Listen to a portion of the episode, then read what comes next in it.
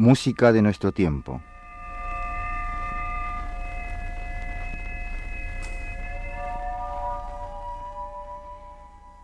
Un programa escrito y dirigido por Kazuya Sakai.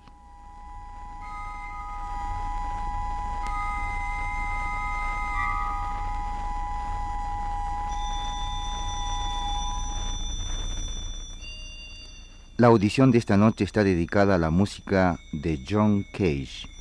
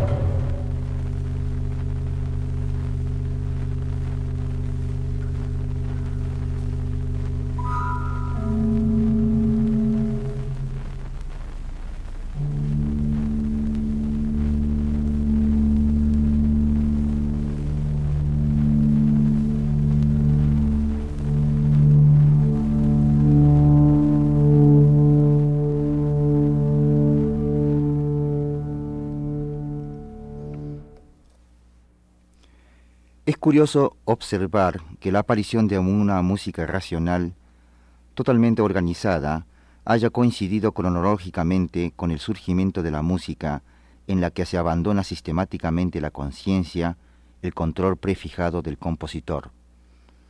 Hacia 1950 nace esta música que utiliza el azar como principio constructivo. Esto es significativo el que la indeterminación y lo racional haya hecho su irrupción, como en otras artes, en una época justamente preocupada por la racionalización de las técnicas. Esta música que incorpora el azar lleva el nombre de música aleatoria, derivado del latín alea, que significa dado. Desde luego, la designación es ambigua, ya que parece indicar que la obra sea resultado de una simple jugada de dados, donde el azar lo decide todo. Pero en la práctica, por suerte, esto no es así, puesto que este azar puede estar incorporado a nivel de compositor o a nivel de intérprete, pero de todas maneras hay un control previo de parte del compositor, aunque ese control no sea tan rígido como en una música tradicional. Parte de la obra puede depender de la ejecución del intérprete y así conseguir formas abiertas de la música aleatoria, en las que cada interpretación es diferente. Además, hay ciertas obras en las que el compositor deja al criterio del intérprete o del conductor libertad absoluta para empezar en cualquier parte de la composición y en un tiempo indeterminado, ejecutar o cantar una pieza escogida por él o los ejecutantes. No es extraño que los músicos que practican este método estén al mismo tiempo ligados al mundo del absurdo o del nonsense, y de esta manera se le asigne el término de neodadaísmo, como también ocurrió en la pintura de Jasper Jones o Robert Rauschenberg, que por otra parte trabajaron y fueron influidos por el padre de esta tendencia musical, el norteamericano John Cage. En ciertas obras de Stockhausen y de Boulez se encuentran una indeterminación controlada, de manera que el intérprete puede elegir su propio camino entre las posibilidades que ofrece el compositor. En algunas obras aleatorias, ciertos fragmentos se confían a la improvisación individual o colectiva de los intérpretes. De esta manera, se hace del intérprete partícipe de la creación de la obra, ya que dependiendo de ellos, como en el jazz, una obra puede sonar completamente diferente según quien la ejecute. No debemos desde luego confundir este tipo de azar con el de Xenakis, que como ya hemos mencionado en programas anteriores, introduce en sus obras un azar científico, determinado y calculado por la computadora y vinculado con el pensamiento matemático. John Cage, nacido en 1912, es el que más lejos ha llevado a esta forma musical y ciertamente es una de las figuras más fascinantes de la música contemporánea.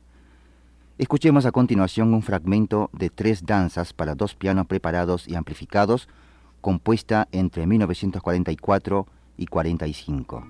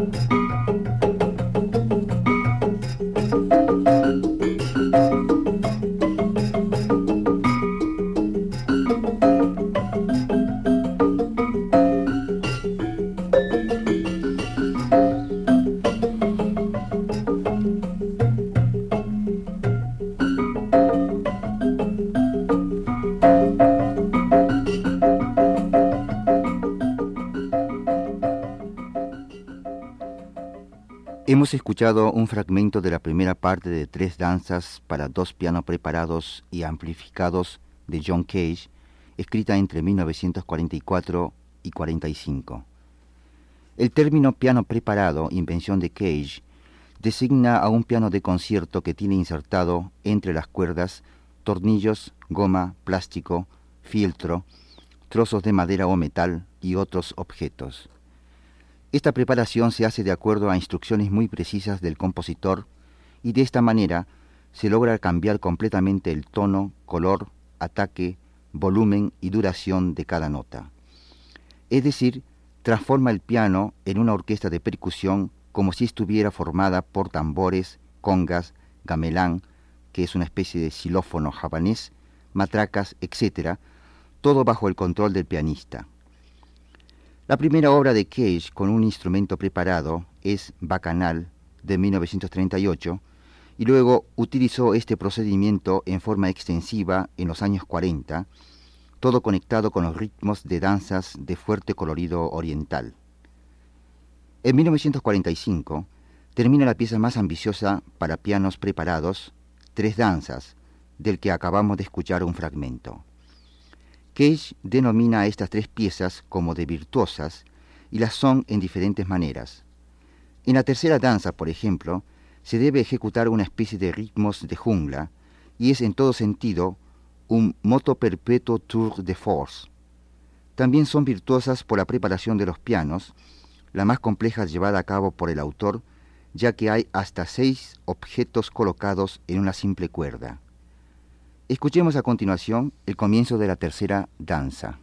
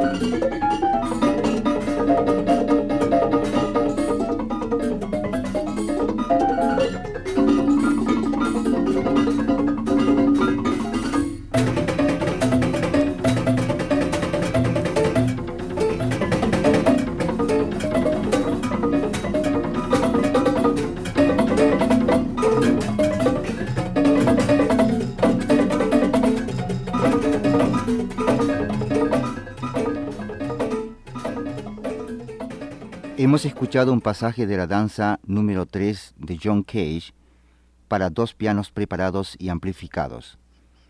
Interpretaron Michael Tilson Thomas y Ralph Grison.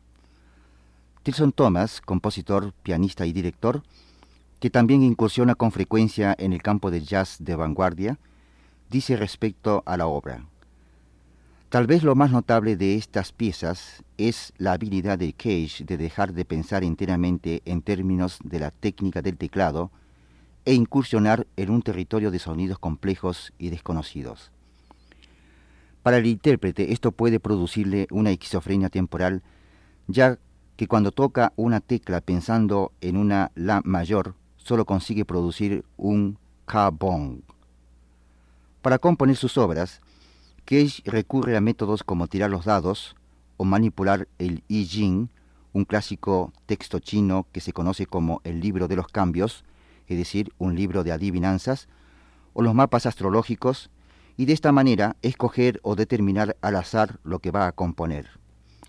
Lo más increíble, y que a la vez despierta la furia de la crítica y también del público, es su sentido del humor ante los acontecimientos cotidianos, sus inventos de interpretación en público, como ponerse micrófonos de contacto en la garganta y tomando agua, transmitir el ruido a través de unos potentes altoparlantes.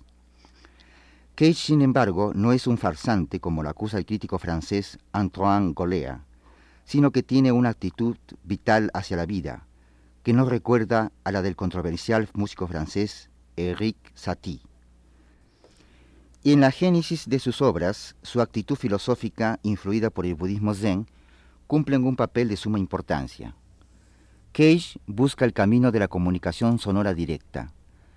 Más que soluciones teóricas aptas para ser aplicadas universalmente, prefiere ponerse en contacto con la vida, con la realidad sonora y no le importa ni las estructuras de la música tradicional, ni tampoco los ataques y las críticas que ha estado recibiendo desde que comenzó su carrera. Más que un músico, John Cage es un pensador es un artista total, un escritor, un crítico de la civilización. Escuchemos a continuación Dream de 1948. Fue originalmente escrita para piano, pero daremos a conocer la versión en viola, arreglada e interpretada por Karen Phillips.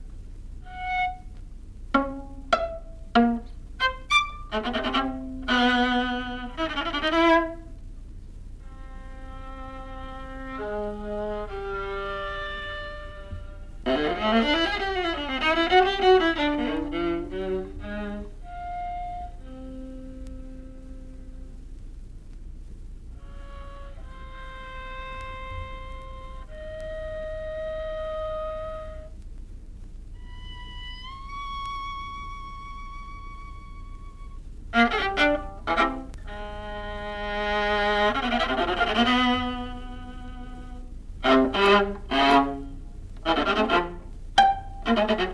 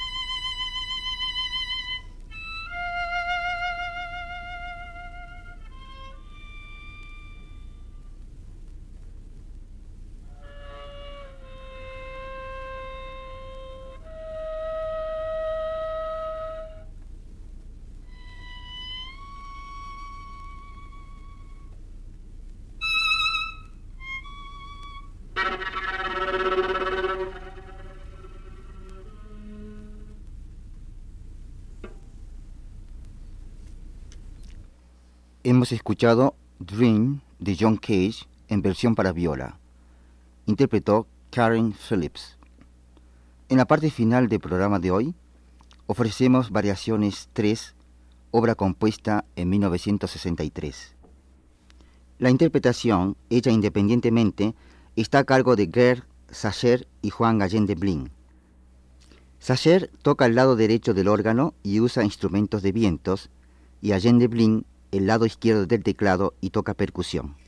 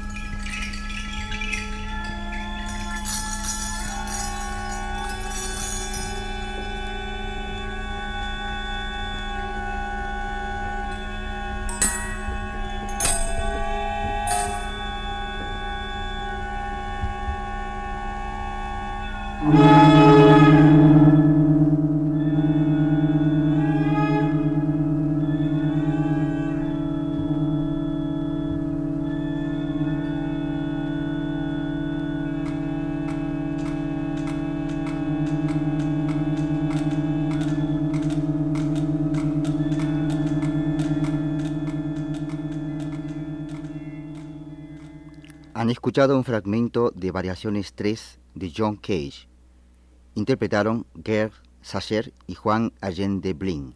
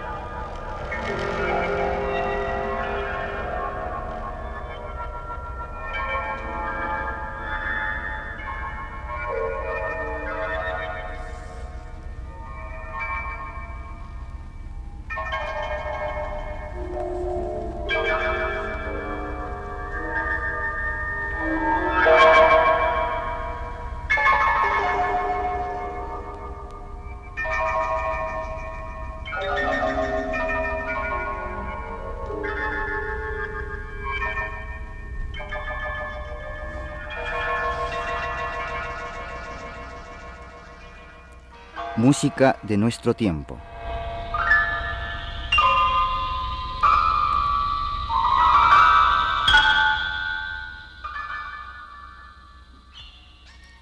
Un programa escrito y dirigido por Kazuya Sakai para XEEP Radio Educación.